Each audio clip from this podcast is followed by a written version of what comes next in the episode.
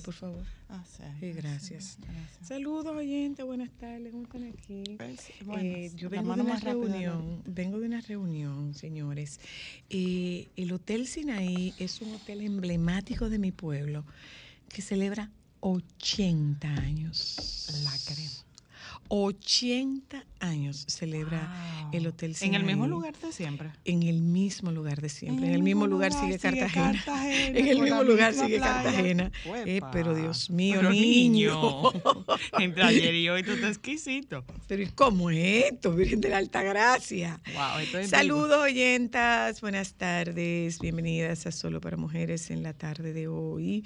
Eh, nosotras tenemos un programa eh, en la tarde de hoy dedicado íntegramente al luego de la participación del baby en la tarde de hoy, que me imagino que nos hablará de, de el premio a la moda que fue anoche en ¿Él vino?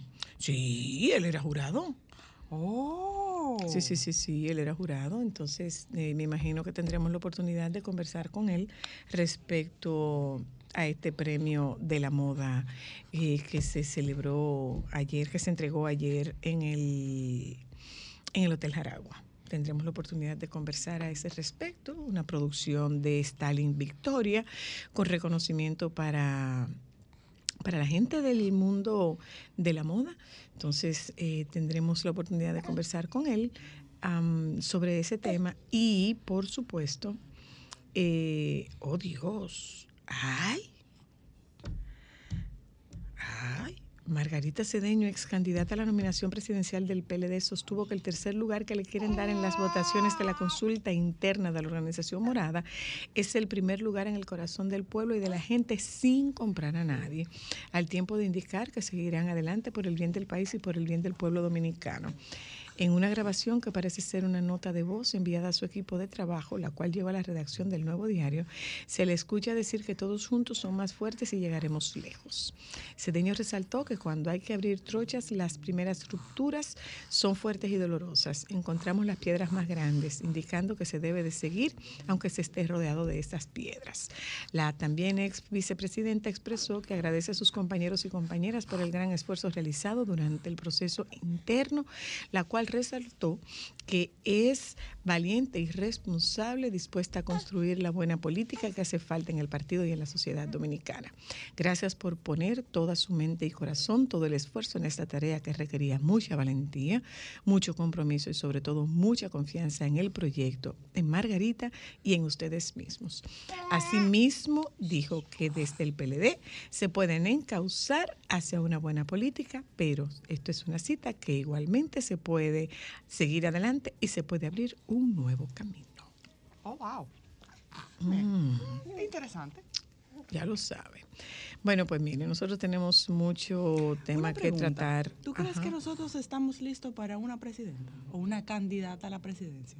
No, candidatura. eh, eh, pues sí, nosotros estaríamos listos para una candidatura para la presidencia, pero para una para un gobierno de una mujer, todavía no. Yo creo que Hay ni que- para la hay que- candidatura todavía. Hay que romper con muchos, hay que romper con muchos estigmas y, y- y esos estigmas vienen desde el propio seno de las eh, Del partido. de- no, bien, viene De desde la el propio seno de las instituciones políticas. Yo creo que todavía no. Yo creo que todavía creo que nos falta, creo que nos falta un rato. Para una mujer yo creo que to- todavía, aunque, bueno, va se va abriendo su camino poco a poco la... Hay que ir abriendo, hay que ir abriendo camino, hay que ir abriendo camino. Bueno, pues eh, en la tarde de hoy nosotras eh, tenemos un programa dedicado íntegramente eh, al tema de las desapariciones. Eh, justo en la noche de ayer, frente al Palacio, eh, 200. familiares de 125... 216. 216 Ujú, ¿Mm? Lo voy a buscar. De familiares de- 216 desaparecidos. eh, se reunieron en el Palacio, frente al, al Palacio Nacional, con bueno es que están demandando más que de, más que en protesta 126 personas ah, desaparecidas. parientes de 126 personas desaparecidas estuvieron ayer eh, frente al Palacio Nacional exigiendo el regreso de sus familiares a casa. Eh, no eso no es bueno uno, uno, ve, uno lee historias aquí en, Instagram eh, y en Twitter que, no se corresponden con la verdad. Eh, hemos hablado de la necesidad de, dar una respuesta, señores. Necesitamos, necesitamos una respuesta. Entonces, eh, con el programa de esta tarde, ¿qué estamos buscando? Que se visibilice el tema de que se visibilice el tema de las desapariciones. Y tendremos en la tarde de hoy varias, es mucha gente. tendremos una participación, tendremos distintos puntos de vista. Eh, con relación a este tema. Eh, en tus años de comunicación, ¿tú habías visto algo parecido a lo de ahora? No, no, jamás. O que alguien haya preguntado, seguimiento por gente que haya desaparecido, que no sea, por ejemplo, el caso de Rando Martín. No, no, no, no, no, no, no. Cuando yo trabajaba, eran, eran muy puntuales. Cuando yo trabajaba en el show del mediodía, sí nos llegaban, eh, nos llegaban notas de solicitud de colaboración y que diéramos la información de, de personas que, que estaban desaparecidas, pero este número nunca. Es un número es un número, es un número alto. nivel, por ejemplo, que vemos semanal, mensual, así. No, no, no, no, no, no, no, no, no, nunca. Realmente no. Realmente no. ligado a cosas políticas. No, nunca. Nunca, nunca, nunca. Mm. Eh, y eh, yo lo que lo que nosotros pretendemos es lo que nosotros pretendemos es que se haga visible que este tema se haga visible. Eh, estoy buscando, eh, está, estoy buscando unas noticias que compartir con ustedes y dice, en el olvido, desaparecidos que pocos buscan en República Dominicana. Esto es una nota de, de Noticias SIN del 12 de octubre. Los últimos meses en la República Dominicana han sido de angustias, dolor y desesperación para cientos de familias que tienen sus seres queridos desaparecidos, que por más que han buscado no aparecen, como si la tierra se los haya tragado y sin que las autoridades cuenten con una pista para encontrarlos. Colocados en el umbral de la vida y la muerte, transitando por sendas que los llevan a la ausencia, de la ausencia al misterio, del olvido a la muerte, cuando acaso su cuerpo aparece tirado en algún riachuelo, una cuneta, un monte o simplemente desaparecido, hasta solo quedar presentes en la memoria de sus seres queridos. Eh, uno de los más recientes casos es el caso del joven Jesús Cuevas, de 30 años de edad, quien fue visto por última vez en el residencial José Contreras. De igual forma, se suma a la lista de personas desaparecidas el joven Adrián Madera, de 22 años, visto por última vez el pasado 14 de septiembre en el sector Barrio Loco del municipio de Villa Altagracia. El joven Marino Agramonte, eh, visto por última vez el 7 de octubre, salió de su residencia en horas de la tarde para ejercitarse en la Avenida España. Fue visto por última vez en el sector Brisa del Este en Santo Domingo Este. Agramonte salió a la una de la tarde a caminar, luego que su madre le advirtió que no se fuera ya que el clima estaba nublado. Alexander Moisés San Díaz, de 18 años, salió de su residencia en el ensanche Honduras, en el Distrito Nacional, el 16 de mayo de 2022 con rumbo desconocido y hasta la fecha sigue desconociéndose su paradero. Aneuris Castillo de 21 años, salió de su casa en la madrugada del 22 de mayo del año 2020 y hasta la fecha se encuentra desaparecido. Señores, pasaron dos años de este caso, de ese muchacho, de Aneuri, dos años. Porque en el caso de... Ya suman 126 los desaparecidos en el 2022, unas 47 personas más que en el mes de mayo pasado. El número de desaparecidos... ¿Perdón? ¿Cuántos? Suman 126 los desaparecidos en el 2022, unas 47 personas más que en el mes de mayo pasado. El número de desaparecidos en lo que va de año en República Dominicana se incrementa sin que las autoridades se encuentren en la mayoría de los casos algún rastro que devuelva su presencia o aún sea la tranquilidad a sus familiares. Señores, de 2019 al 2022 suman 688 desaparecidos hasta el mes de julio. 688 desaparecidos sin tomar en cuenta los subregistros, aquellos que nadie cuenta, que nadie denuncian o que no tenían familiares a la hora de desaparecer. Pero del, del año pasado a mayo de este año, 46 más. Ya, eso es un número. 688 los desaparecidos desde el 2019 hasta el mes de julio del 2022. Ese es el tema de nuestro programa en la tarde de hoy. Eh, la intención que tenemos con este programa no es otra que hacer visible, hacer visible esta, esta, esta situación haremos el abordaje por la parte, eh, haremos el abordaje con la con la Policía Nacional, estaremos hablando con eh, abogados y tendremos testimonios de familiares que tienen sus hijos desaparecidos. Ese es el contenido que nosotros tenemos preparado para la tarde de hoy. Nos vamos a publicidad, contactamos al baby y ya volvemos.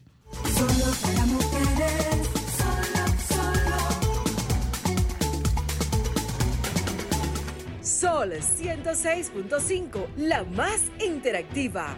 Una emisora RCC Miria.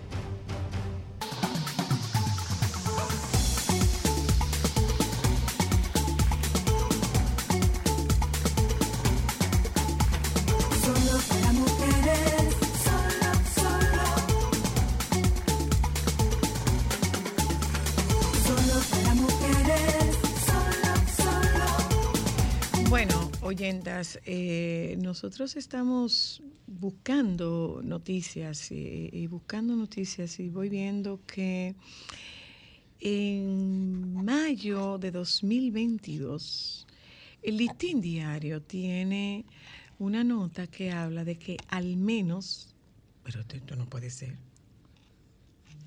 10.000 personas han desaparecido en cinco años. No, ese, fue el, ese fue el número. no, ese número tiene que estar equivocado. No.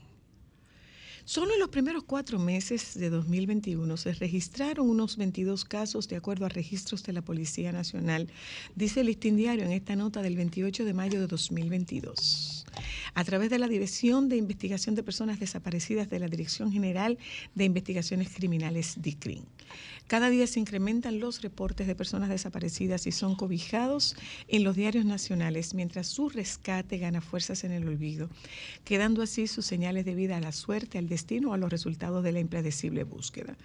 Esta nota del listín continúa diciendo, en los últimos cinco años se han reportado al menos, pero es que esto es un número exorbitante, 10.000 ciudadanos desaparecidos, según informó el pasado año la Comisión Nacional de los Derechos Humanos, quien definió la situación como agravante debido a la falta de una estructura estatal de seguimiento al problema de las desapariciones. Solo en los primeros cuatro meses del 2021 se registraron unos 22 casos, de acuerdo a registros de la Policía Nacional, a través de la División de Investigaciones de Personas Desaparecidas de la Dirección Central de Investigaciones Criminales, DICRIM. Según registros del mismo departamento, en el 2019 se reportaron 156 personas desaparecidas, de los cuales 122 fueron resueltos. En el año 2020 se reportó 107 casos y 87 fueron solucionados. En el 2021 se recibieron 126 denuncias de desapariciones y fueron resueltos 73, lo que significa que continúan desaparecidas un total de 107 víctimas que se reportaron en esos tres años. La desaparición más reciente fue la de Alexander Sang, un joven de 18 años de edad, estudiante de ingeniería de software en el Instituto Tecnológico de Santo Domingo. Al conversar con Listín Diario, su madre Yocasta Díaz consideró estar en una pesadilla que en algún momento despertará. Dijo pensativa sin tener idea de qué habría incitado a su hijo a salir de casa sin tener planificación de regresar hasta la fecha. Dijo que el lunes 16 de este mes una cámara de seguridad cercana a su residencia captó el momento donde el joven se ve saliendo de la casa a las 3 de la mañana del sector de Honduras de esta capital. Eh, nosotros tenemos a la señora Díaz con nosotras esta tarde y vamos a conversar sobre este tema. Eh, otro desaparecido fue Anauri Castillo. A mediados del pasado año, la desaparición de Anauri Misael Castillo Lora estremeció al pueblo dominicano, incentivando el interés de su búsqueda. Sin embargo, hasta la fecha no hay rastros de él ni de las investigaciones. El 22 de mayo de 2020, el joven salió a las 5 de la mañana a ejercitarse, como de costumbre, por la marginal del kilómetro 15 de las Américas, dejando toda su documentación y celular en su casa, ubicada en la misma autopista en el sector Luz María. Su madre relató que el día de su desaparición tenía mucha ansiedad y estaba despierto antes de las 5 de la mañana con la ropa de ejercitarse. Le indicó que le prendiera la televisión, petición que inmediatamente acató y salió dejando la puerta abierta. Cuando los familiares iniciaron su búsqueda, continúa diciendo esta nota del listín diario, la única vez que lo vieron con vida fue en una cámara de seguridad de la estación de gasolina que queda justo en la entrada del dicho sector. Vestía un pantalón deportivo gris y tenis negros. Allí se visualizó su figura mientras se dirigía hacia el este de la capital y de esa forma, como si de un fantasma se tratase, Anauris desapareció y no ha vuelto a ser visto por ninguno de sus familiares ni de sus amigos.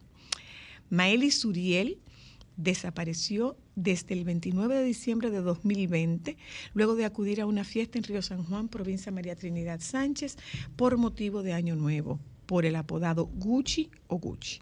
Un tío de la víctima señaló que las autoridades tienen en su poder un video donde se visualiza a la joven llegar al municipio y es recibida por un hombre, quien hasta el momento solo ha sido identificado como Gucci, sin que se sepa su nombre real tenemos registrado que efectivamente ella abordó un autobús de la compañía Caribe Tours el 29 de diciembre a las 4 de la tarde con destino a Río San Juan.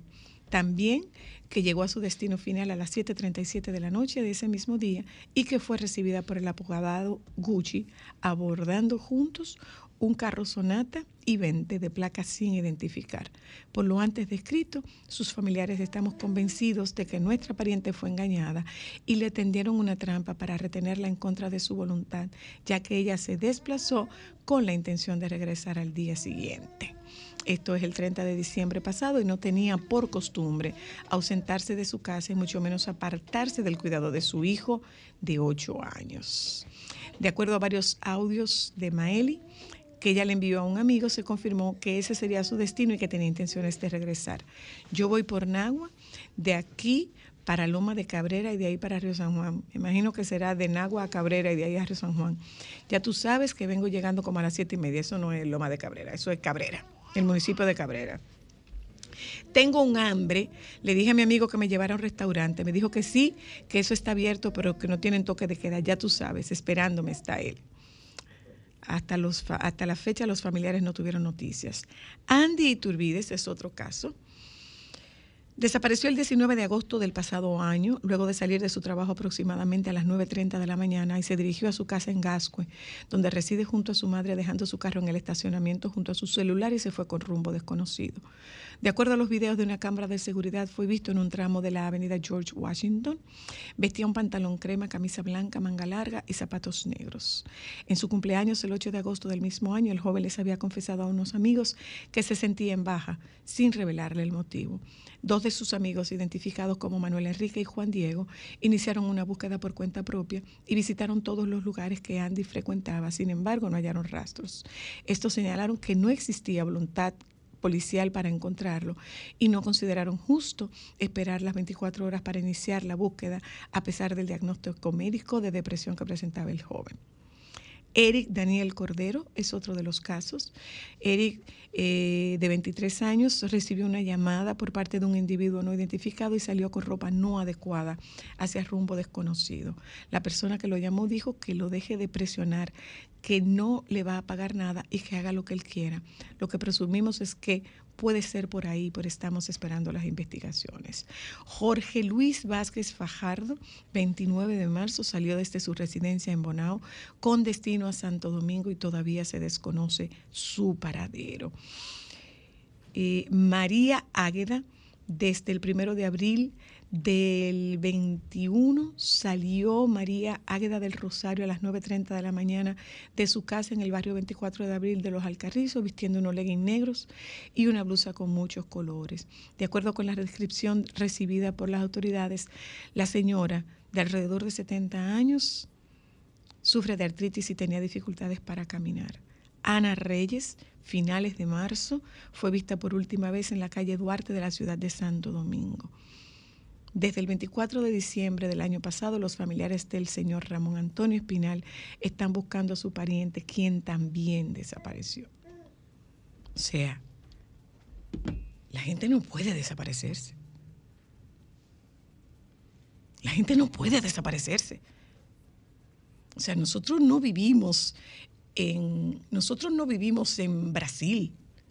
Nosotros no vivimos en Argentina, nosotros no vivimos en México, nosotros no vivimos en un territorio tan, tan grande que la gente puede desaparecerse.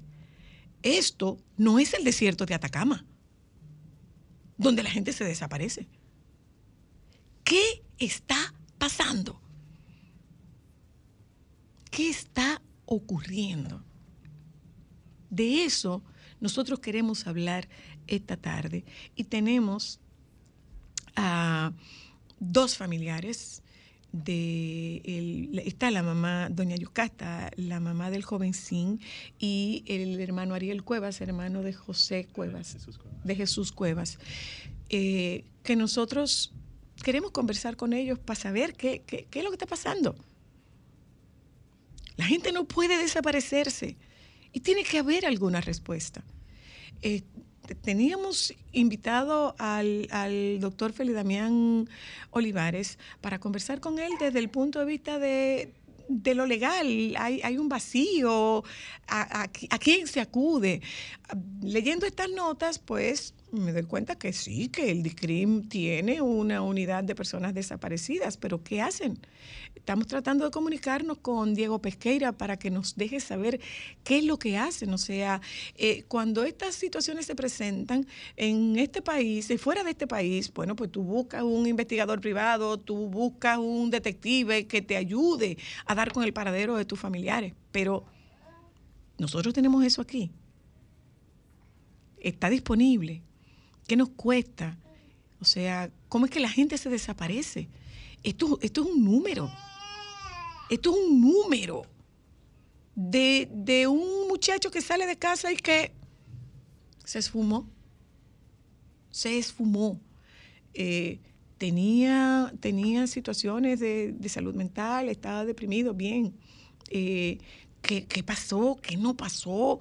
Eh, estamos, estamos, cualquier cosa que nosotros digamos cae completamente dentro del campo de la especulación, porque es que no tenemos respuesta.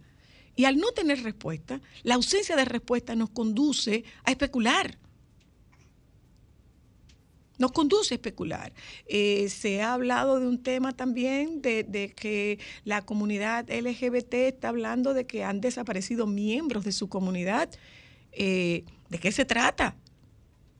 ¿De qué se trata? Nosotros no tenemos un patrón establecido que podamos hablar de, asesinatos seriales, pero sí de, múltiples asesinatos. O sea, e, es como por ahí, es como por ahí que nosotros queremos irnos en la tarde de hoy, con el mayor respeto que nos merecen eh, estos, estos, dos, estos dos invitados que nosotros tenemos en esta tarde, con el mayor respeto, eh, lo que nosotros estamos buscando anda muy divorciado del tema morbo. Este es un tema que yo he asumido desde, desde hace unos meses que lo vengo diciendo, señores, ¿qué es lo que está pasando? ¿Qué es lo que está pasando? ¿Qué es lo que está pasando? Y teníamos, yo recuerdo estando en Nueva York, acompañando al sol de la mañana, cuando se produjo otro, otra desaparición, yo decía, yo quiero que nosotros visibilicemos esto. Que visibilicemos esto. Eh, la chica de los 17 años, que creo que es Delia Piña, aparentemente hay un tema con un, con un vecino que está vinculado a otra desaparición de otra muchachita también. Pero, pero hay, tiene que haber una respuesta, señores. Tiene que haber una respuesta. Nosotros como sociedad le debemos una respuesta a esta gente. ¿Qué se está haciendo? Ayer hubo una, una protesta pacífica, es un llamado de atención a, la, a, la, a las autoridades.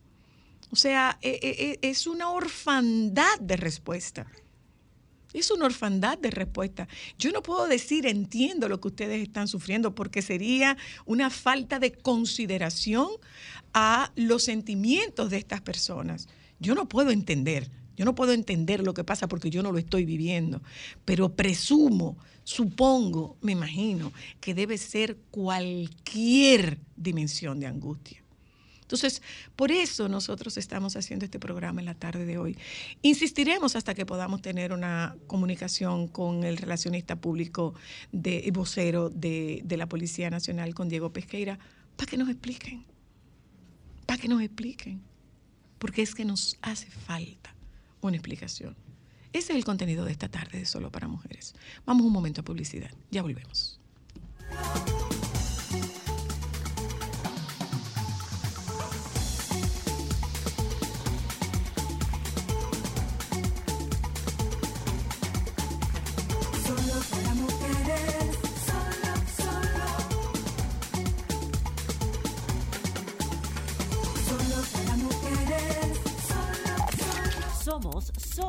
La más interactiva en Barahona y el sur. Sintonízanos en los 94.7.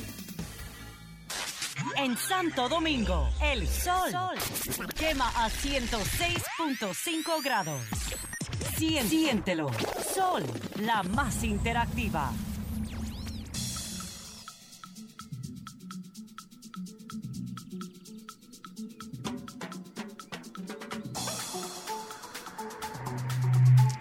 Amigo Diego, ¿cómo estás? Eh, Buenas tardes, todo en orden.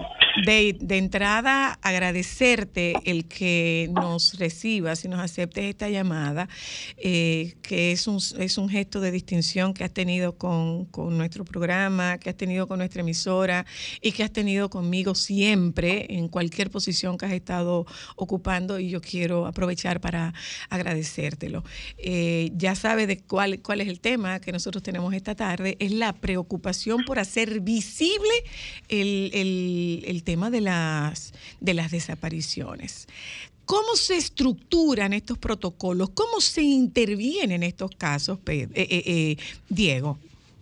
Mira, lo primero es que desde la Policía Nacional hay un departamento, existe un departamento que siempre está presto para asistir a las personas que reportan la desaparición de algún familiar eh, y esto es un tema que preocupa bastante a las autoridades y por eso eh, se le presta tanta atención al mismo.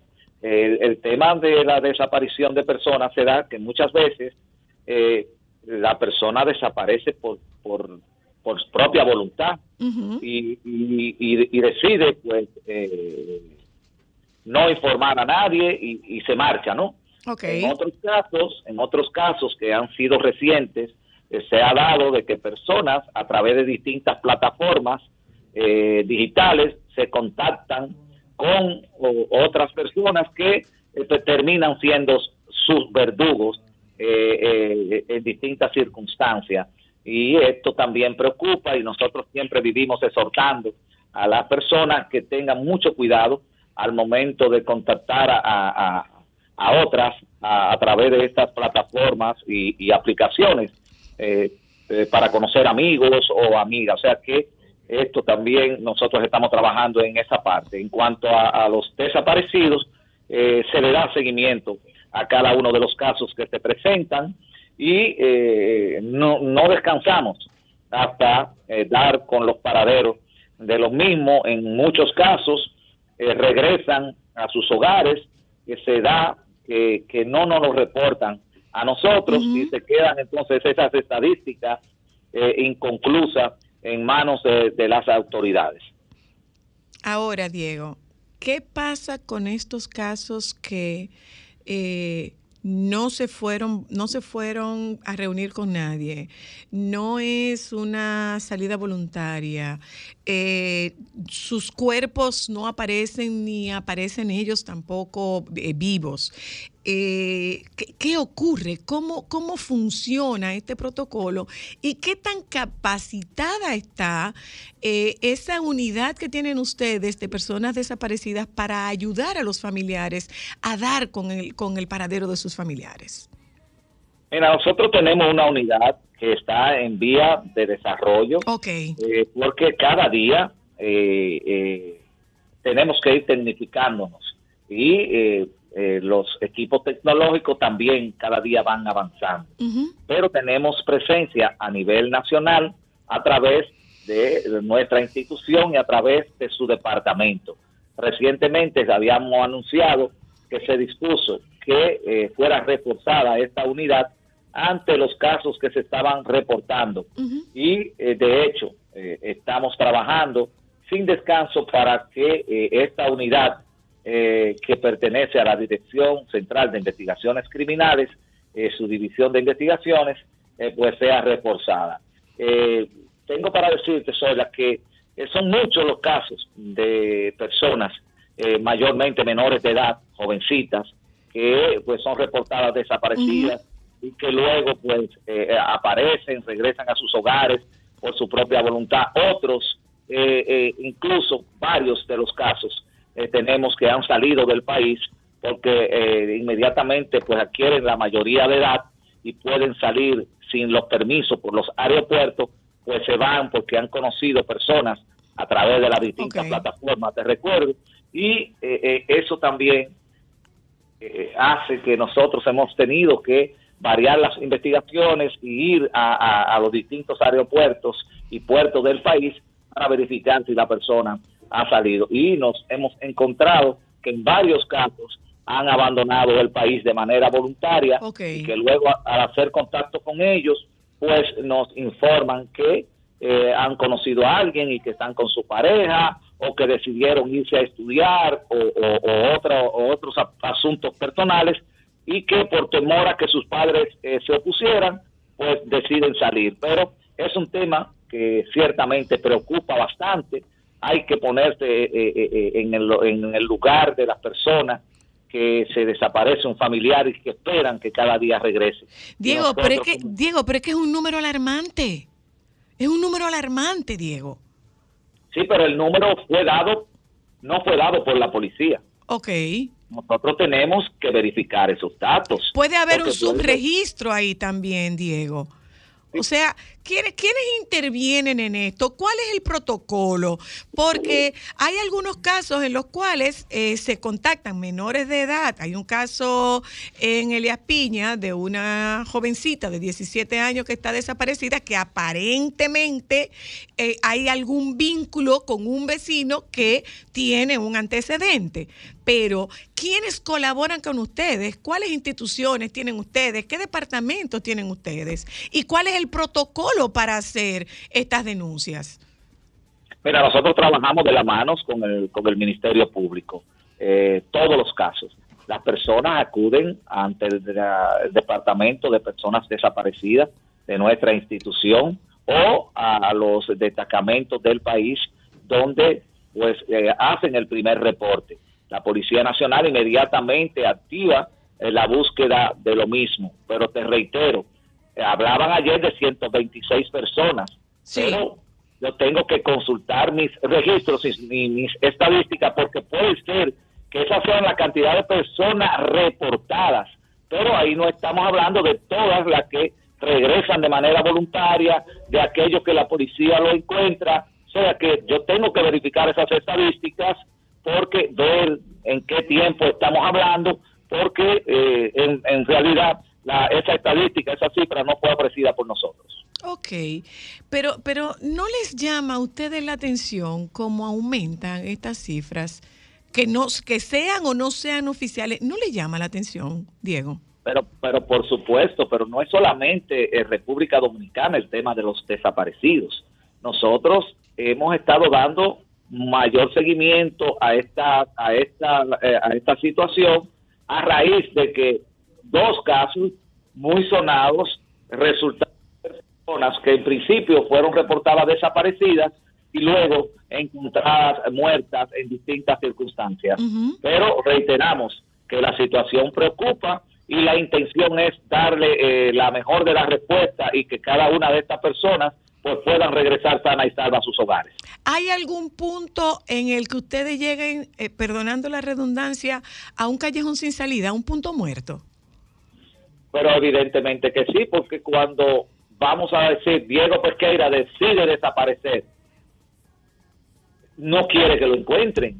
O sea, o cuando yo soy víctima quizás de algún delincuente que me ultima, me, me esconde, me entierra, es un poco difícil, no imposible, encontrar esa situación. Es que esto no es tan grande y ustedes tienen mucha capacidad de investigación, Diego. Te voy a poner un ejemplo, Zoila. Eh, estamos dándole seguimiento a un caso de una persona que salió en un camión. Ajá. Eh, la persona sale desde eh, Santo Domingo Este, Los Minas, y le damos seguimiento por vía a cámaras que están instaladas en distintos puntos, ¿verdad? Pero eh, llega un punto donde no tenemos cámaras y pasa en cualquier país del mundo, se desvían para un lugar, o sea, eh, no tiene GPS el vehículo, la persona no tiene el móvil, o sea, no es tan fácil encontrar una gente que se desaparece, porque si no, en ningún país del mundo existieran unas cifras tan alarmantes en desaparecidos. O sea, nosotros hacemos todos los esfuerzos posibles por encontrar la persona. Pero eh, si usted es víctima de la delincuencia, eh, hay que hacer un trabajo para encontrar, hay que seguir, hay que investigar rastros. Eh, no es tan fácil. Diego, ¿y el sistema de cámara de 911 que anteriormente se utilizaba mucho? ¿Qué ha pasado? ¿No tenemos cámaras que pudiesen ver dónde ellos estuvieron? Sí tenemos, pero en todos los puntos del país tenemos eh, eh, lugares como se conocen, puntos muertos. Puntos ciegos. Usted va caminando, usted va caminando, como es el caso del, jovencito San, eh, que fue muy conocido, donde llega un punto que no tenemos más rastro de él. Entonces, hasta ahí llegamos nosotros con él, que él salió por su propio pie de su casa, salió solo caminando, se ve caminando por distintas vías, hasta que llega a un punto ciego que, que se nos pierde el rastro. O sea, nosotros hacemos todos los levantamientos, no obstante, en ese caso y en el del otro joven que, que fue encontrado muerto dentro de la jipeta, salieron ellos. Eh, y el joven también de Santo Domingo Oeste, ellos salen ellos mismos y han salido por sus propios pies, o sea, nadie lo ha raptado. Pero nosotros, o sea, estamos hablando de, de, en el caso del joven Cuevas, el joven Cuevas estaba en multicentro y se desapareció. Pero, pero es que hay que ver, eh, o sea, yo no tengo todos los casos en mis manos, claro, pero, pero le estoy hablando de lo que conozco y de las situaciones que han pasado. O sea, quiero significar que estamos trabajando cada uno de los casos y que existe la intención de darle respuesta a cada uno de ellos. Una pregunta, Diego. ¿Cuándo cesan ustedes la búsqueda? Nunca se para la búsqueda. Siempre, mientras no se encuentre un cuerpo, nosotros no podemos perder las esperanzas de devolver eh, la felicidad a ese hogar, a esa familia. Gracias, Diego. Te mando un abrazo nuevamente. Gracias. gracias a ti, gracias. Ariel y doña Yocasta.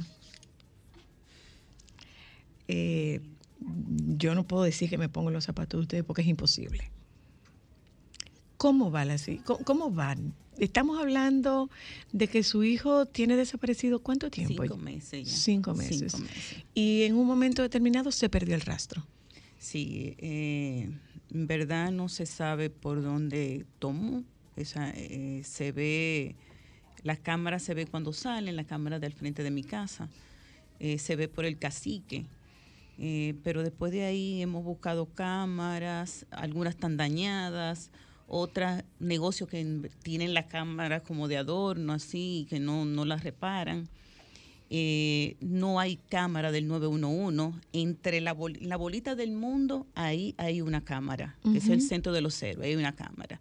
Pero de ahí a la cervecería no hay ninguna cámara más. Que si hubiera una cámara ahí, se hubiese visto quizá si mi hijo anda por ahí. Si, si, si hubiera visto una cámara en la Italia con independencia, que esa es una, nosotros en la zona de nosotros, no hay cámara del 911 ahí tampoco. Y las cámaras de los negocios ahí tampoco nos ayudaron porque algunas estaban dañadas, unas creían que estaba grabando y no estaba grabando nada. O sea, eh, ha sido demasiado difícil la situación, porque buscar cámara no es tan fácil. Nosotros hemos estado buscando cámara nosotros de manera particular. Eh, hemos hecho búsquedas nosotros también de manera particular. Eh, gracias a Dios he tenido un equipo de, de- gente que me han ayudado, gente que han ido a cuevas, a la cueva del malecón, a la cueva de- del mirador, de noche, porque de noche que están los indigentes. Entonces, pues uno va a ver si mi hijo está ahí entre los indigentes. Entonces, eh, nos hemos metido en todos esos sitios y nada. Eh, últimamente, hace un mes, yo le pedí a la policía, inclusive fui al Ministerio de Defensa con el diputado Jorge Villegas para solicitar un operativo porque no nos podemos parar. Ok, ya no hay cámaras que buscar. Pero entonces vamos a hacer operativos, vamos a seguir buscando, no nos vamos a parar. O sea, yo todos los días llamo al encargado de la unidad de desaparecido, todos los días, porque él no me llama a mí. Yo tengo que llamarlo. Yo tengo más de un mes pidiendo un operativo en todo el cacique, en los sitios de indigentes que hay por el correo, por el teatro Agua y Luz. Ahí se meten indigentes en la noche. En Jaina, en, el, en San Carlos, en el 30 de mayo, se necesita seguir haciendo operativos. No nos esos, podemos operativos, parar. ¿Esos operativos se realizan de manera voluntaria o, o son operativos oficiales? Sí, eh, nosotros lo hemos hecho de manera voluntaria porque nosotros, gracias a Dios, yo tengo un grupo bien grande de madres y padres que se han unidos, que se han unido a nosotros por chat y nos mantenemos en comunicación, eh, ponemos afiche y lo hacemos de manera, oye, ellos lo hacen de manera voluntaria. Inclusive yo tenía un equipo de, de policías que iban también en mi ayuda, que fueron en mi ayuda. Oye, en los primeros días, cuando la policía estaba buscando cámara, ellos estaban buscándolos. O sea, ellos se movieron por todos los sitios. Yo recuerdo que hablaban de que había cámaras que lo habían registrado. ¿Cuánto tiempo después? Eh, fue el mismo, la misma noche. Ok. Después de ahí no se volvió a ver más. Entonces yo, aparte de esos operativos, yo he pedido también las cámaras de, del pasaporte. Eh, pasaporte dice que ya no tiene, que no tiene esas grabaciones para ver si caminó por ahí, por el malecón. ¿Tenía alguna condición? ¿Tiene? No, voy a hablar en pasado. Sí, ¿Tiene alguna no, no, condición no, su no. hijo? Eh, al contrario, un muchacho muy inteligente, muy eh, disciplinado, terminó sus su estudios del colegio con buenas notas, eh, inclusive estaba estudiando ingeniería de software, era su primera semana, en- tenía dos semanas en INTEP. Y no, inclusive a él le gustaba estar más en la casa. Salía con sus amiguitos, pero era más de, de computadora, de juego y ese tipo de cosas. Eh, muy disciplinado, le gustaba le gusta el ajedrez y le gustan todos esos juegos así. ¿Qué dice como su celular? No, no, su celular, la policía se lo llevó para el DICRIM, para el DICAT. Eh, pero no, lo, dice que lo abrieron porque de verdad no, no quedó abierto el celular. Ellos me mandaron un informe que no dice nada. Eh, pero el teléfono está a mi nombre. Yo inmediatamente fui a Claro y busqué un récord de sus, de sus llamadas, pero no, no había nada ahí. eh, de verdad, como. No había ninguna información. No, no, no. Y el WhatsApp de él estaba abierto en un lacto que él estaba utilizando Ok. la noche que él, eh, que él se, de- se desapareció. Es bueno decir que esa noche él pasó cinco horas estudiando álgebra. Una gente que piense hacer algo no va a durar cinco horas haciendo álgebra. No va a ser cinco horas de tarea. Todos sus ejercicios están hechos. ¿Qué hay en ese último chat? No, eh, era conversación de los amiguitos. Inclusive hay un amiguito que él le dice, el amiguito le dice, vamos a jugar. Y él le dijo, no, no, no, ya ahora, de ahora en adelante, ya yo no puedo estar jugando más. Porque él tenía dos semanas que había entrado a la universidad y le estaba diciendo, mira, ya yo no puedo. La policía lo vio, que él le, dijo eso, no, no, mira, ya yo no puedo. Ya yo tengo que eh, enfocarme todos los días y no puedo tampoco acostarme tarde jugando. ¿Usted tiene alguna presunción? ¿O, o no tiene ninguna no, presunción? de verdad que no. Yo lo que pienso es que se desconectó, que hizo, su cerebro hizo quizá, no sé, no sé de verdad, porque él no es un niño que me va a hacer a mí sufrir así de esta forma. De verdad, él no es así. Él no es así, doña Zoila, él no es así. Él es el muchacho muy, muy de su casa, muy, muy disciplinado, estudioso. ¿A qué se refiere usted cuando dice que se desconectó? Pienso que, no sé, quizá por estar estudiando tanto, quizá la noche anterior no había dormido bien y tenía todas esas horas de sueño. Pienso que, que algo pasó en su cerebro, porque es que, doña Zoila, él no es un muchacho que va a salir así. Él no, él no va a salir de que eh, déjame eh, dar una vuelta o, no, que inclusive él no sabe así él a los sitios lo llevaba yo o iba en taxi o algún papá o una mamá de algún niño lo iba a buscar. ¿Es su único hijo? No, no tengo otro de 26 años. ¿Cómo, ¿Cómo es toda la situación en casa? No, no, nosotros vivimos con mi mamá en la casa. eh, mi, mi hijo mayor vive en España ahora. Él se fue a hacer una maestría y está ahora consiguió trabajo. O sea, ya tiene un año fuera. Y nosotros estábamos bien, normal. Inclusive ese día, él desapareció lunes a las 3 de la mañana, la noche, el día anterior, que era domingo, nosotros fuimos a misa, porque recientemente se había muerto un, mi hermano, un hermano fuera del país, y fuimos a una misa, después fuimos a comer, y inclusive yo quería comer afuera, y él me dijo, no, no, no, yo vamos a comer en la casa porque yo tengo mucha tarea. Eh, entonces hicimos así, comimos en la casa y después descansó y se puso a hacer tarea. O sea que estaba todo, inclusive me dijo a mi mami, mañana me voy contigo, porque no todos los días él tenía clase tan temprano para yo llevarlo a la parada. Entonces yo le dije, ah, está bien, perfecto. Porque yo lo, nos levantábamos temprano y yo lo llevaba a la parada y de la parada él se iba, cogía su autobús para la universidad.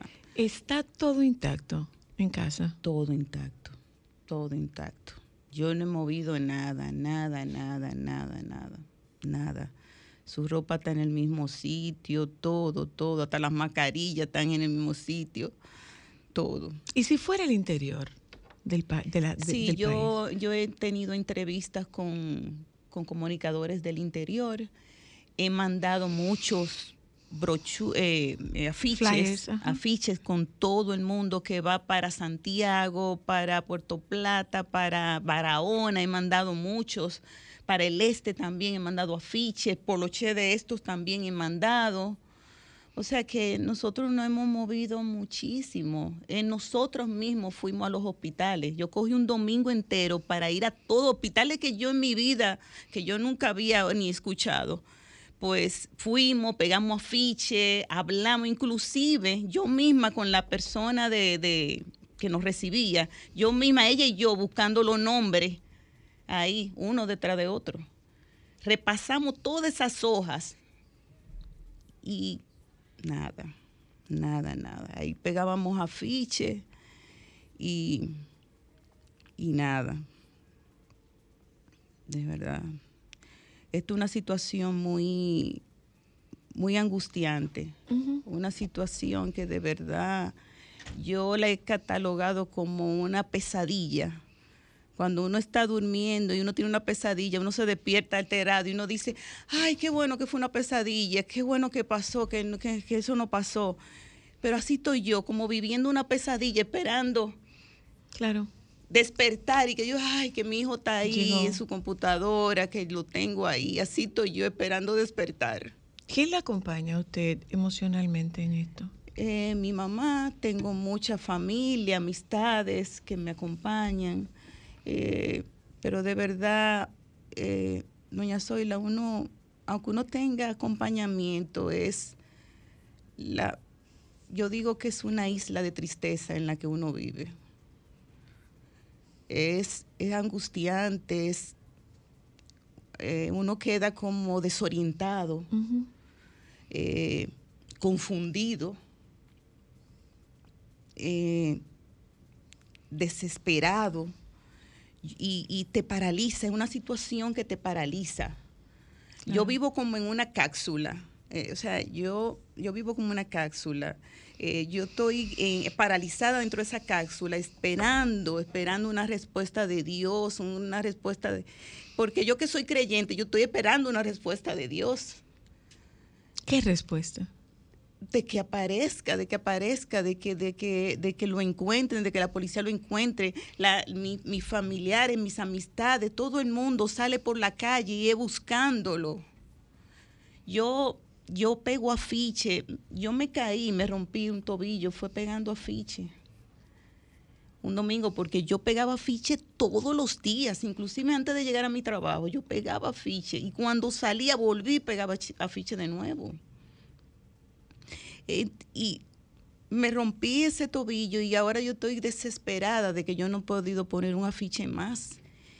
Y, lo más grande de todo es que los afiches no quedan pegados. O sea, hay gente mala que lo quita, lo arranca, que no sé qué es lo que, no sé qué corazón es que tienen, que lo hacen.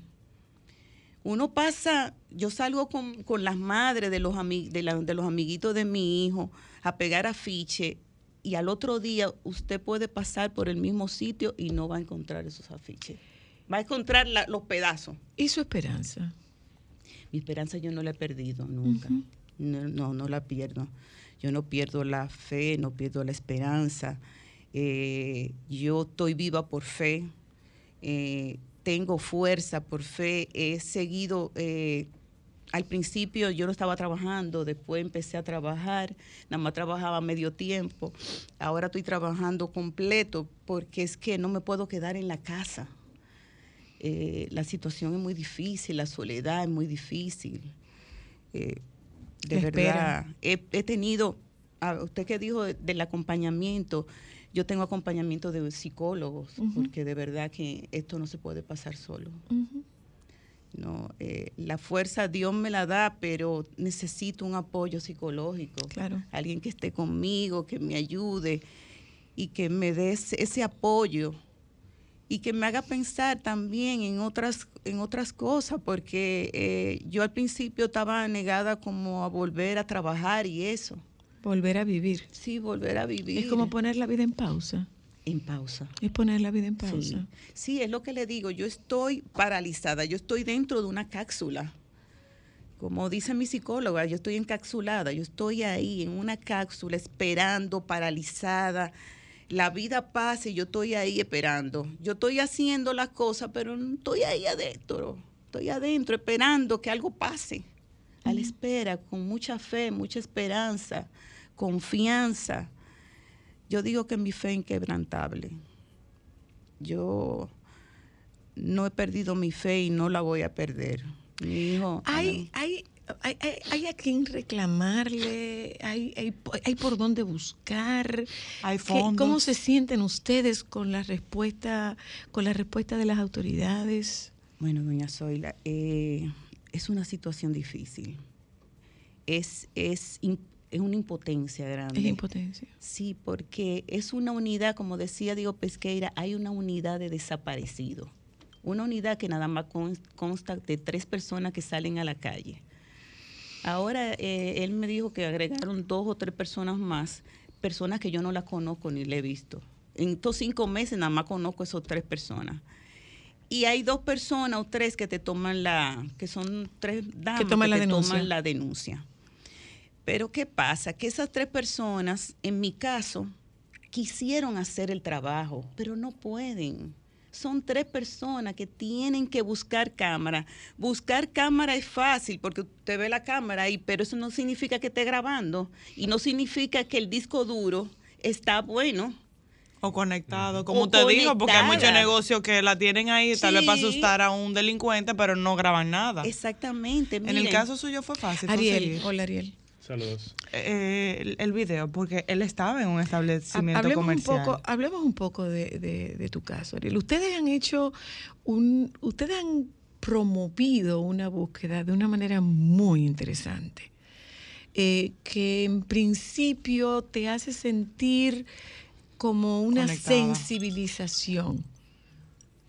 Eh, es que es necesario, porque como mencionamos anteriormente con la persona que estaba en la llamada, Diego, si no me equivoco. Diego Pesqueira es Él el vocero de por- la policía. Correcto. Él dice que, por ejemplo, nosotros dijimos que son 126 y puede que algunos hayan pa- aparecido, pero también, como se mencionó antes, ¿qué pasa con los que no? ¿Qué pasa que no con se han los que no? reportado. Por ejemplo, a lo mejor son más de 126, está bien, por ejemplo, 126. Han regresado 20, pero los demás, ¿qué ha pasado? Entonces, es algo que agravante porque, por ejemplo, ella tiene mucho más tiempo. Ojalá ya aparezca, doña Zoila.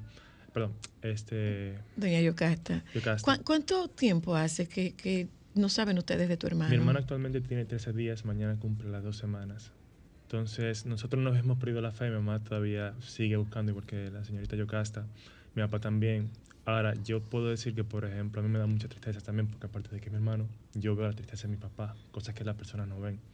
Yo comenté ayer en un programa que creo que fue Mujeres al Borde, si no me equivoco, que yo me levanté en la mañana y pasando por el pasillo, lo primero que yo vi fue mi mamá en el cuarto de mi hermano, arrodillada frente a la cama, ah, o sea, rezando, llorando. O sea, y a mí me partió, me partió el corazón. Yo no me permito quebrarme porque yo soy la persona que puede dar la cara. Mi mamá ayer cuando habló por este, la vigilia, comenzó a llorar. Inmediatamente comenzó a hablar, comenzó a llorar mucho, muy, muy, muy. A mí no me gustó eso porque yo no quería que ella diera entrevista por eso mismo. Ujú. Pero también al mismo tiempo las personas pueden ver el dolor de un familiar, de una mamá, básicamente por el hijo. Con respecto a las cámaras que mencionaron anteriormente, es como dice la señorita Yocasta, algunas no sirven, ¿sí? Dígase que están, o sea, funcionan, pero no tienen, por ejemplo, un DVR, que es donde se guardan las grabaciones. Entonces, si tienen grabaciones, es de un día solamente. También depende de los negocios porque pueden tener una semana, como dos semanas de grabaciones. Por ejemplo, tenemos un negocio donde duran un mes por lo menos, ¿sabes? Otra se borra cada X tiempo. Sí, las cámaras sobreescriben, porque si el espacio está llenando, si se llena el, disco duro, comienzan a sobreescribir las anteriores para poner las nuevas. Y eso es muy, muy feo porque, como dijimos, el DICRIN, en este caso, ya dice- eh, en su caso fueron tres personas. Yo he visto más o menos 7 a 10 personas, que es lo que yo tengo entendido. Quizás pusieron más personal por el caso de la señorita. Y aún así, el tiempo es algo que va en contra de nosotros. Ah, ok. Entonces, digamos, ahora, por ejemplo, vamos- vamos a suponer que un negocio vio a mi hermano, pero ya son 13 días, a lo mejor esa cámara duran 6 días y ya se borró la grabación donde se vio. Hubieron muchos muchos locales que dijeron, nada, vimos tus hermanos, pasen por aquí y duramos 3, 4 días para solicitar esas cámaras porque también hay mucha burocracia. Sí. Los negocios para darte las cámaras de ellos para que el DICRIM pueda mirarlas, hay que hacer un permiso siempre con un fiscal, dígase así, o un magistrado. Para que Sí. te entreguen las cámaras. Sí, Sí, Para que eso- tengan eso- acceso. eso- una, eso una en mi caso, una magistrada tiene que hacer las cartas y ella entonces se la da al encargado de la unidad desaparecido y él entonces la lleva al lugar. Ok. Toda esa ¿Y, burocracia. y, y cuánto tiempo puede pasar No, entre, puede entre, entre días. una cosa y la otra? Eso depende. Por ejemplo, en mi caso, hay alguna, a una- hubo una persona que encargaron directamente con el caso de mi hermano, que ella inmediatamente le pedían un permiso a la media hora o un día, quizás un poquito más. Yo tengo entendido que puede durar hasta dos, tres días o una semana. Alguien me explicó eso, creo que fue un magistrado, se llama José, que puede durar hasta una semana, entonces inmediatamente vemos una cámara, solicitamos el permiso para que se haga lo más rápido posible. En algunos casos, gracias a Dios, ha durado media hora, pero aún así, dura días.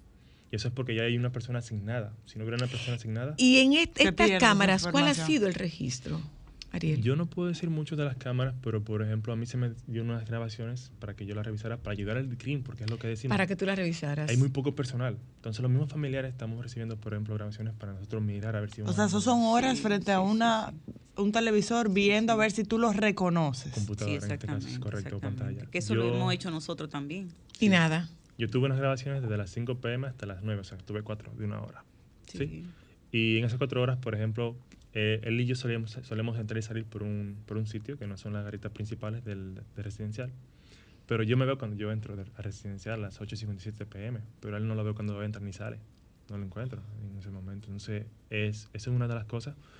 Y el de las garitas se está revisando. Yo no me han dicho información porque lamentablemente han habido filtraciones de informaciones que pueden entorpecer la, Claro, la investigación claro. y suposiciones de dónde está, cosas así también que no son, o sea, no se han confirmado y personas que han dicho, "Ah, no, se vio por aquí o esto con el celular, etcétera, etcétera. Y Pero te eso- llama la atención que él no haya salido por el lugar donde ustedes siempre... Sí, eso nos llama mucho la atención porque es muy raro. Aunque ya yo sé que, por ejemplo, mi mamá también, que después de las 7 pm, él no sale a pie. Él es muy cuidadoso con ese tipo de cosas para evitar ese tipo de un atraco, lo que sea, ¿sabes? Un robo. Entonces suele salir con un amigo o suele salir en un Uber. La cosa es que los amigos tampoco saben dónde está. porque ¿Tampoco hubo Uber? Este, no te sabría decir porque eh, garitas y el residencial estamos cuadrando un tipo de información para ver, por ejemplo, vehículos que entraron y salieron a esa, a esa hora. Este, pero no te sabríamos decir ahora si ¿Tenía algún tipo de situación particular tu hermano? No, yo sé que él es una persona muy feliz. Sé que, por ejemplo, si se estresa un poquito, él sale con los amigos. Él siempre me lo dijo. Y, pero los amigos no saben dónde está. O sea, si él tuvo, un, por ejemplo, en el trabajo, la persona que lo dejó, porque hay una persona de su compañera que siempre lo deja a él en la Churchill, porque ya están como a seis cuadras de, de la Churchill. Entonces ya lo deja ahí, se va para su casa y él toma un Uber o toma el expreso ahora, porque antes era en carrito, ahora es un expreso de la Churchill. Y llegaba a su casa. Sí. Entonces, él, ella, por ejemplo, viene comenzando con él desde el trabajo, haciendo coro, como decimos Ujú. nosotros, muy feliz, muy contento. Y con otra persona más, pero él, por ejemplo, estaba un poquito estresado y dijo que iba a juntarse con amigos, básicamente. ¿Fue la última persona? ¿Quién fue la última persona que Esa lo vio? misma persona. Esa sí, misma sí, persona. Y lo dejó ahí. correcto. Y se pudo confirmar en las grabaciones de la sirena cuando ya lo deja y se va. Y cuando él sale de la sirena. Pero después de ahí ya, por ejemplo, hay otro tipo de informaciones. Se han solicitado más cámaras porque gracias a Dios esa avenida tiene muchos negocios con cámaras que sí sirven, que tienen su DVR, por ejemplo, grabaciones de dos semanas, tres ujú. semanas.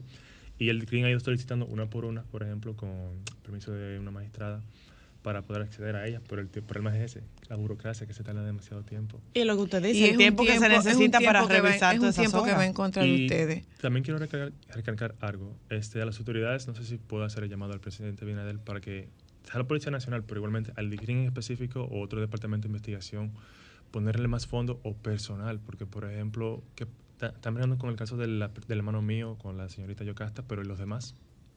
¿Qué se han hecho? Eh, a eso voy, o sea, eh, en- entre Dan ustedes, abasto. entre ustedes se va formando un grupo de apoyo. Sí, eso queremos. Eh, yo Eso quiero, queremos. quiero, quiero ir un momento a publicidad eh, y con el mayor respeto les agradezco, de verdad, les agradezco que, que hayan aceptado venir con nosotras esta tarde, eh, porque de lo que se trata, la intención que tenemos con este programa es de, de que se haga visible, que se haga visible que no se que se sensibilice y eso, que se mantenga. Exacto. Eh, ahí, ahí está el caso de, de Andy, o sea, no hemos vuelto a saber de Andy. Sí, se olvidó. No hemos vuelto a saber de Andy. Y por eso es tan importante el tiempo. Yo voy un momento a publicidad. Ya regresamos.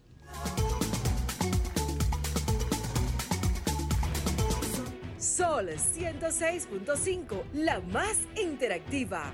Una emisora RCC Miria.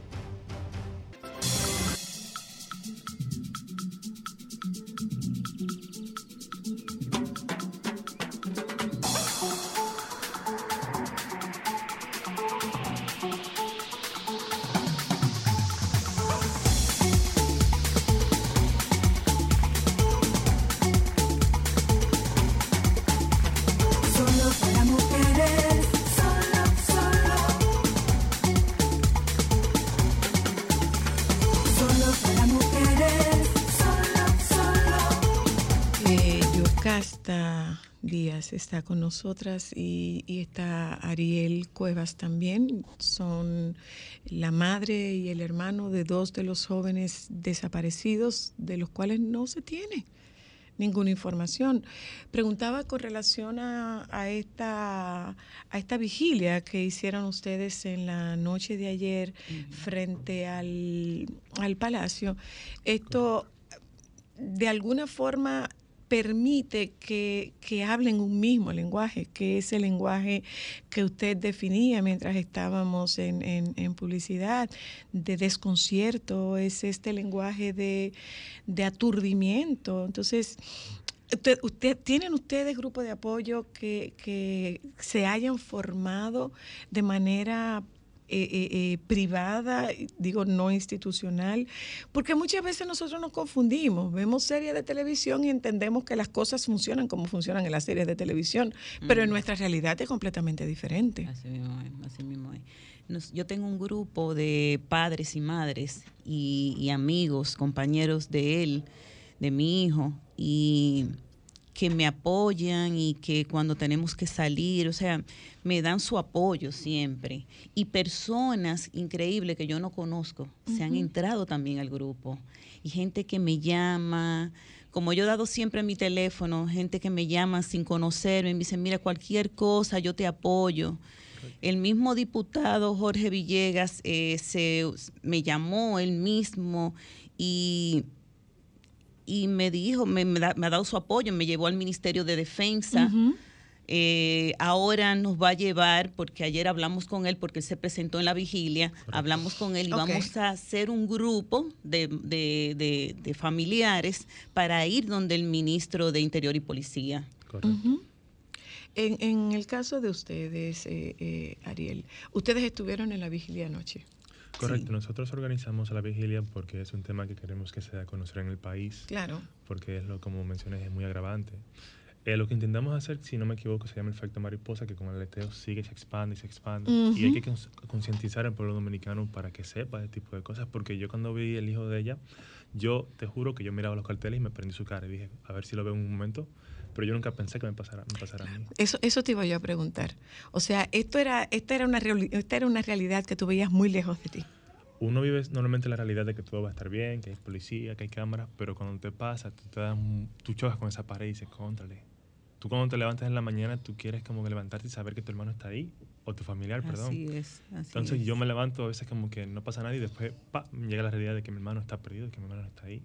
Y pues mi mamá y mi papá, por ejemplo, así con la cara muy triste, angustiado. Entonces yo, yo caigo ahí en la realidad y y yo me lleno de pena básicamente por dentro. Entonces, es algo que no le a nadie. ¿Hay algún recurso económico? O sea, ¿cuánto, cuánto cuesta esta búsqueda? Hay que invertir. Recursos económicos mayormente se usan para, dígase, afiches o, dígase también que puede ser una solución que debimos tener en un principio era, por ejemplo, un investigador privado, básicamente. ¿Y existe un investigador privado para eso? Bueno, aquí? nosotros estuvimos buscando en Estados Unidos y es demasiado costoso. ¿Cuánto es el costo de un investigador privado? Eh, no, eh, no recuerdo ahora porque fue mi hijo desde de, de España que estaba haciendo las conexiones, pero eh, cobran por hora. Sí. Por hora. Y es sumamente costoso. Eh, de verdad que son... Aquí se necesita ¿Cuál, cuál, un eso, cuerpo. ¿Cuáles son esos recursos que hay a la mano para esto? No, no, no. Los, el único de recurso de nosotros es las redes, pegar Correcto. afiches, Correcto. mantener la información viva, viva. mantener uh -huh. el caso vivo. Uh -huh. Eso, eso es lo que nosotros podemos hacer. Porque Diego Pesquera dijo ahí algo que cuando los desaparecidos llegan a su casa por su propio pie no se lo, no se lo informan, pero es que también la policía tiene que estar detrás de uno. Es uno que tiene que estar detrás de ellos. Uh -huh. Entonces ese es el problema. Si yo no llamo... ¿Qué necesitan ustedes para mantener estos casos vivos? Que se siga compartiendo básicamente y uh -huh, sigue siendo uh -huh. eco. Por eso yo, por ejemplo, yo tengo, yo comencé con un pánico escénico, pero yo acepto todas las entrevistas que me dieron desde el principio. En algunas se me ve muy nervioso y las personas lo dicen, pero es que si yo no lo hago, no se hace eco. Yo no sí. estuviera ni siquiera aquí quizás y quizás ya estuviera archivado el, claro. el asunto. Entonces no, no es justo que por ejemplo, el caso de desaparecidos se le tome tan poca importancia. Son personas. Eso es lo que ustedes sienten, que sí, hay poca, que hay poco interés. Este, hay interés, pero No hay no recursos. No hay recursos y no hay conciencia. No. Yo pienso que esto, es- Mira. esto es un tema muy nuevo también. Sí, ¿eh? sí, sí, sí, sí. Pienso que es Sí, también sí, un sí, tema sí. muy nuevo. Creo que el, perdón, creo que el presidente también no sabe cómo está conformada la unidad de desaparecido, porque que no creo. Yo ayer decía a una persona que me estaba entrevistando, eh, yo le pregunto al presidente si él sabe cómo es la unidad de desaparecido de la Policía Nacional.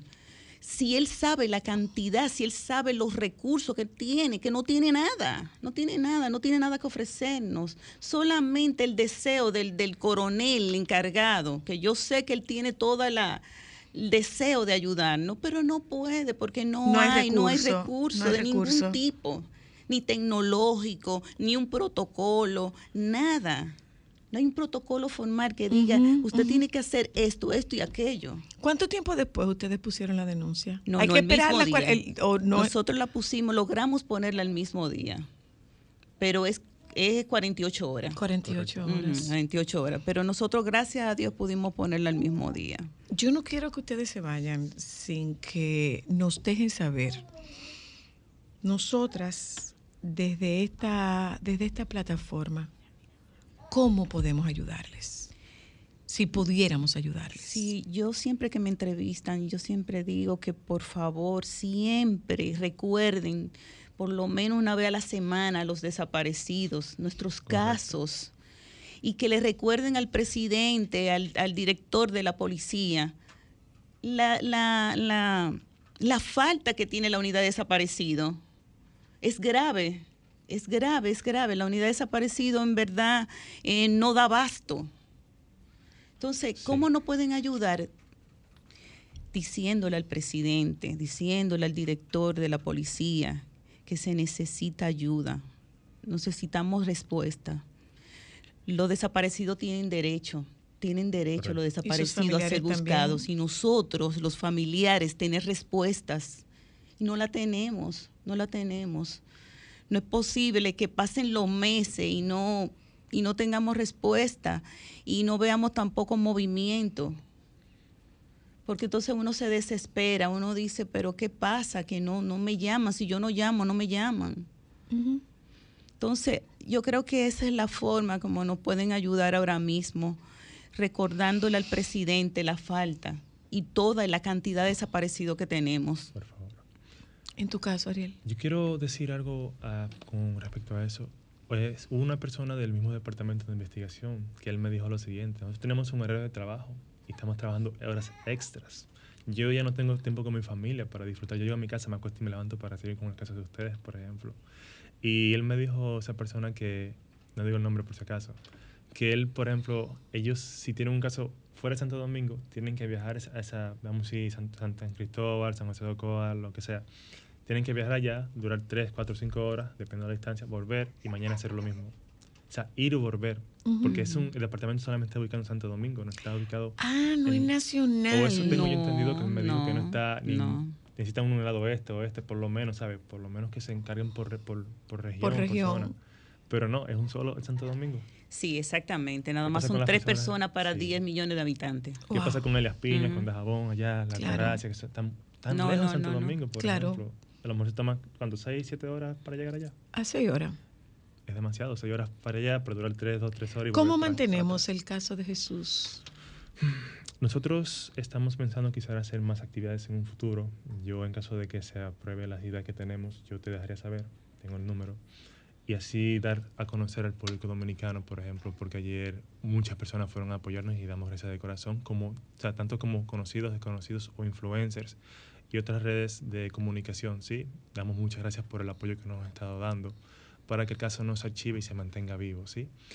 Este, cuando tengamos nuevas actividades también le dejaremos saber los mismos medios para que vayan de nuevo sí y nos puedan apoyar para seguir haciendo con el efecto mariposa que se pueda seguir andando y que ya esperemos ojalá antes de que pase eso el presidente pueda tomar medidas ya, ¿sabes? Para que ayuden porque Yo desde aquí me comprometo a mantener el llamado. Gracias, Muchas gracias. De gracias. verdad, doña Zoila, se lo agradezco mucho, de corazón. Gracias a ustedes. Gracias. Con el mayor respeto, que se mantengan vivos, que se mantenga viva esta búsqueda, que se mantenga viva esta búsqueda. Nosotros no somos un país tan grande como para que la gente se desaparezca sin dejar rastros. Ariel, doña Yocasta, muchas gracias a ustedes por habernos acompañado. La tarde Gracias a usted. También, señorita Zoila. Muchas gracias. Nos juntamos con ustedes mañana. Quédense con los compañeros del Sol de la Tarde, por favor.